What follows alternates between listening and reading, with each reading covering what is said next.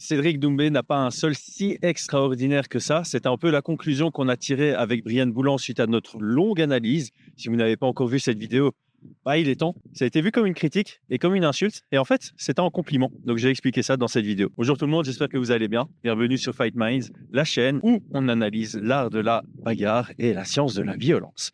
Alors, pourquoi est-ce que c'est un compliment de dire que le sol de Cédric Doumbé n'est pas spécialement incroyable?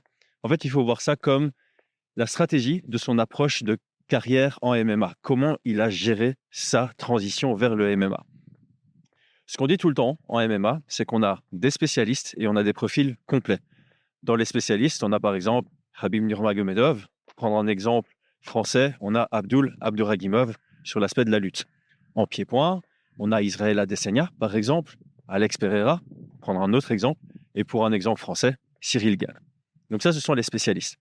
L'avantage d'un spécialiste, c'est qu'il va dominer tout le monde, quasi tout le monde, dans son domaine de prédilection. Son désavantage, c'est que forcément, ses adversaires vont vouloir avoir une stratégie qui est très logique, c'est l'amener là où il est le moins fort.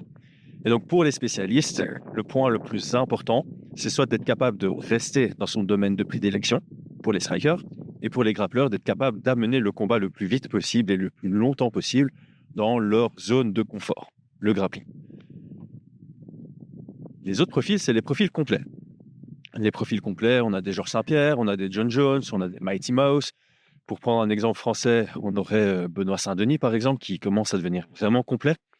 Alors, le risque d'un combattant complet, c'est de ne pas être excellent partout, mais d'être moyen partout. Ce qui signifie qu'il va tomber sur des adversaires qui seront meilleurs que lui quelque part, capables d'amener le combat dans cet aspect-là et gagner là.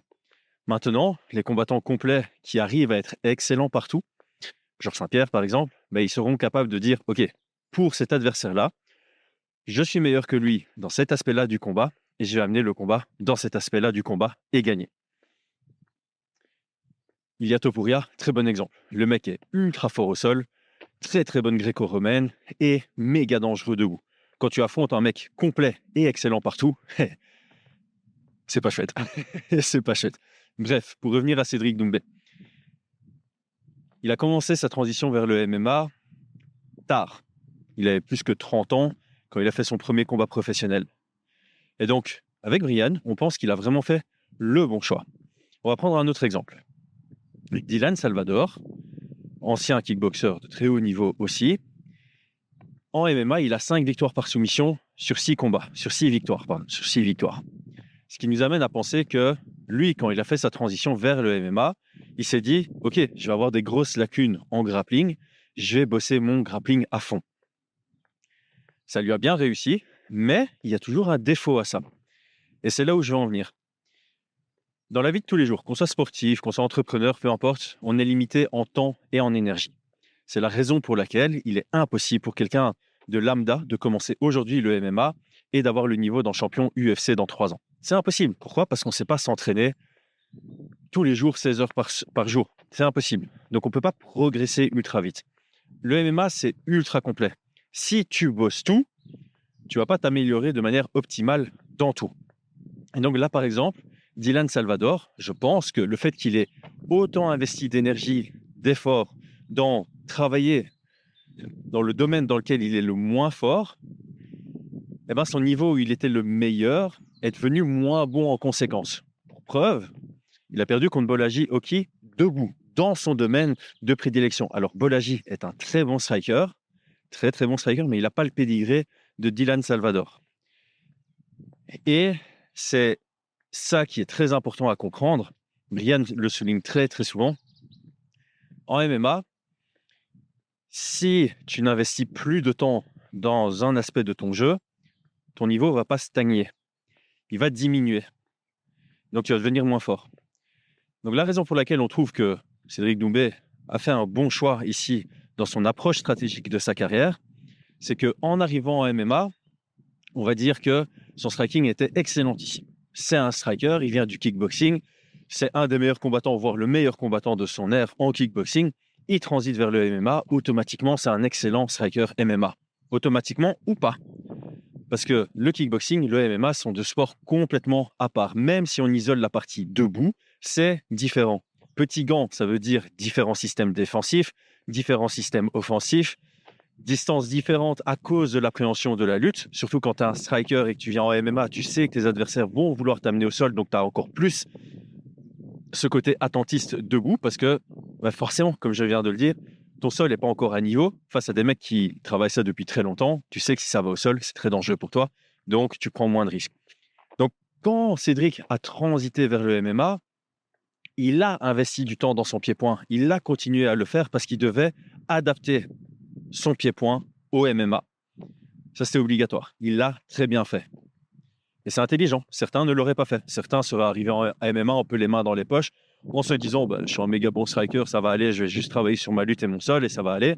Gokan Saki, il s'est fait éteindre par Khalil Rountree debout, alors qu'il n'y avait même pas eu d'appréhension de, de lutte dans ce combat. Bref, ça, c'est le premier élément. Et donc, le deuxième élément, à la place de Cédric, c'est tu transites en MMA. Et là, tu as le choix. On va dire soit tu fais un 50-50 entre grappling et lutte, soit tu favorises l'un plus que l'autre. Et là où on trouve que Cédric a été très très intelligent dans son choix, c'est qu'il s'est dit je préfère prévenir que guérir. Je préfère empêcher mon adversaire de m'amener au sol plutôt que de devoir me relever.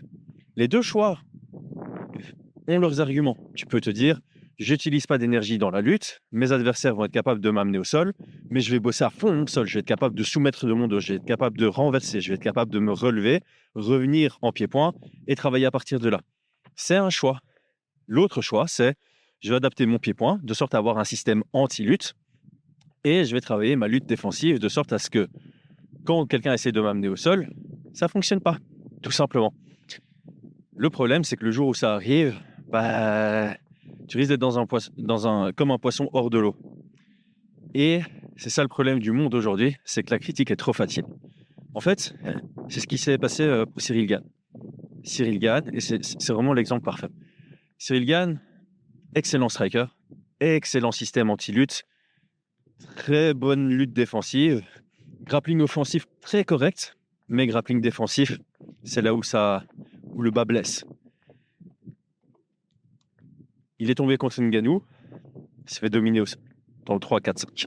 Il est tombé contre John Jones, il a rien pu faire parce que John Jones, bah, comme je l'ai dit, complet et excellent partout. Et donc les gens l'ont pris pour un débutant au sol en disant oui, il est nul, et rien, rien. Je suis quasi certain, alors c'est mon avis, toute cette vidéo, c'est mon opinion, ça ne, ça ne tient qu'à moi. Je peux être complètement à côté de la plaque. Mais la vidéo est intéressante, je pense, pour tous les combattants, ceux qui veulent devenir combattants, parce que ce sont des réflexions à avoir. C'est vraiment qui est-ce que je vais être dans la cage et comment je fais pour le devenir? C'est vraiment ça. Donc, ce que je vais dire sur Cyril, c'est mon opinion, mais je crois que, c'est vraiment ça.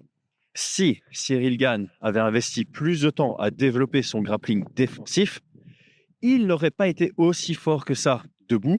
Il n'aurait pas eu un système anti-lutte aussi pointilleux, aussi pointu, et il n'aurait pas eu une lutte défensive aussi bonne.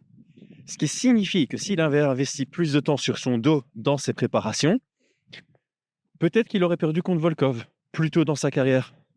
Parce que Volkov aurait peut-être été plus performant debout contre lui. Peut-être qu'il y aurait eu un autre adversaire plus tôt dans sa carrière qui aurait réussi à le mettre au dos, sur son dos, et il n'aurait jamais eu un chemin vers le titre intérimaire et vers le titre tout simplement. Donc, sont des choix qui doivent être faits.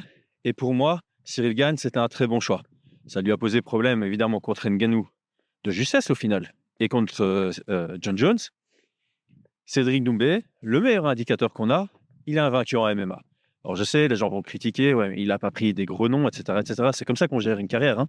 Il a son cinquième, sixième combat euh, pro. Il va pas aller affronter le top 15 UFC. Ça pourrait arriver prochainement, hein, comme Alex Pereira, on va dire, mais voilà, ce, sont des choix stratégiques et ces choix stratégiques sont intelligents.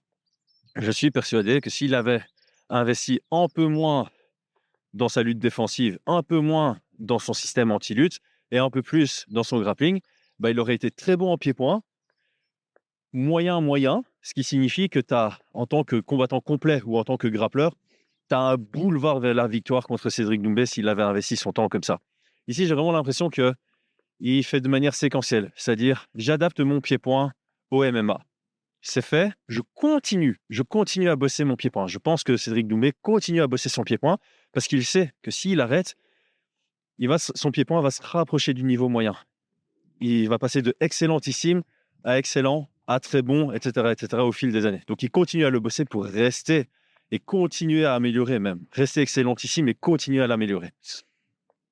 Là, il a fait un gros focus sur le système anti-lutte dans son style en pied-point et dans sa lutte défensive. D'ailleurs, on voit des séquences. On a vu des séquences de sa lutte défensive. Il est méga réactif et il a des très bons réflexes sur la recherche d'underhook, de crossface, etc., etc. Et d'ailleurs, Brian l'a analysé dans notre vidéo. Quand il sent qu'il s'est amené au sol, il a des bons réflexes pour vraiment créer cette distance et ne pas laisser son adversaire prendre une vraie position au sol. Et donc, il y a vraiment ça qui s'est amélioré. Mais en contrepartie, selon nous, encore une fois, on peut être à côté de la plaque, selon nous, il a laissé de côté son sol, son sol pur. Je dis pas qu'il a rien fait, mais comme l'a dit Brian, en six ans, tu peux facilement être niveau d'une ceinture violette. Et en six ans très intensifs, certains ont déjà eu le niveau ceinture noire. On parlait d'Iliad Topuria, c'est un des cas, BJ Penn aussi. Voilà, il y a des cas où en moins de dix ans, tu arrives à avoir un, un niveau de ceinture noire. S'il avait fait ça, il n'aurait pas un si bon jeu de anti-lutte et une si bonne lutte défensive. Bref, et je pense que maintenant, maintenant, il commence à travailler son grappling et on va voir une vraie évolution dans son jeu purement au sol. Donc voilà, il fallait pas voir ça comme une, critique. C'était vraiment la question que beaucoup de gens se posaient. On voulait y répondre de manière la plus objective que possible. Je pense qu'on y est parvenu. Encore une fois, tout le monde va nous reprendre là-dessus. Title Shy, ça remonte à il y a longtemps. Klimas, c'était quand même il y a un an, il y a moyen de progresser en un an. Et oui, c'est le cas. Mais tout le monde ne peut pas devenir une superstar dans tous les aspects du MMA en si peu de temps parce qu'on est limité justement dans sa progression. Et oui, l'entourage fait beaucoup. Si tu vas t'entraîner chez Monsieur X ou chez Madame Y, bah, ta progression va être différente. Et on pense sincèrement que Cédric connaît une très, très, très, très bonne progression en MMA. Ça va lui servir. Donc voilà, c'était important pour moi de faire cette deuxième vidéo parce que la communication, c'est très important. Et je voulais pas que on laisse euh, sous-entendre qu'on était insultant envers Cédric et son camp, alors que sincèrement, on en a parlé en off avec Brian, c'est tout l'inverse. On pense qu'ils ont une approche optimale, qui fait, c'est vraiment ça. Il prend la voie optimale par rapport aux compétences qu'il a, par rapport aux objectifs qu'il a et par rapport à la route qu'il veut prendre, à qui il veut être dans la cage. Donc voilà, on a vraiment hâte de voir le, le combat pour Baki parce qu'on va rester sur cette conclusion-là. C'est ma conclusion. Encore une fois, je peux être à côté de la plaque, mais avec les éléments que j'ai, je pense sincèrement que si ça va au sol, Baki va être supérieur. Par contre, le gros challenge pour Baki, et quand je dis gros, c'est en majuscule, en gras, en souligné, c'est d'amener Cédric au sol. Je pense sincèrement que Cédric a tellement bossé ça sur les six dernières années, depuis qu'il sait qu'il va faire une transition à MMA, que c'est ultra complexe. C'est ultra complexe comme Cyril Gann. Cyril Gann, je l'avais toujours dit, même si on sait que c'est un striker, quand on regarde les stats de ses premiers combats à l'UFC, les gens savent que c'est un striker et malgré tout, ils shootent peu sur lui. Il y en a peu qui ont tenté de les amener au sol sur Cyril. C'est pas parce qu'ils sont bêtes, c'est parce qu'une fois qu'ils sont dans la cage, ils voient une distance qui est lointaine, il rentre, il pique, il sort. Tu as du mal à voir que tu peux vraiment casser la distance pour shooter sur lui. Et quand tu essayes de shooter sur lui, bah, tu vois qu'il y a des armes qui viennent dans le tunnel du lutteur. Par contre, ceux qui avaient une compétence suffisante que pour rentrer dans ces distances et travailler leurs amener au sol, ils y sont parvenus. Et là, on a vu une grosse différence de niveau. Donc là, il va y avoir une vraie complexité pour Baki de casser cette distance et d'amener au sol. Par contre, s'il y arrive, là, on va voir un, gros écart. Donc, euh, ce combat est merveilleux. Ce combat est vraiment. Les, gens pensent. Oui, oui, oui, on fait des vidéos sur ce combat parce que ça fait des vues. Je le dis de manière complètement transparente. Ce serait mentir de dire que ce n'est pas le cas. Ceci étant dit, il n'est pas du tout inintéressant, que du contraire. On fait autant de vidéos sur ce combat parce qu'on sait que ça va faire des vues et ça nous permet de faire passer certains messages qui sont très intéressants. Et là, notamment, le message qu'on fait passer, c'est si tu es combattant de MMA ou que tu veux faire du MMA, réfléchis à ça. Réfléchis à ça parce que qui est-ce que tu veux être dans la cage et comment tu le deviens, ça va te permettre d'évoluer drastiquement ou de stagner et d'être euh, un combattant euh, comme tous les autres.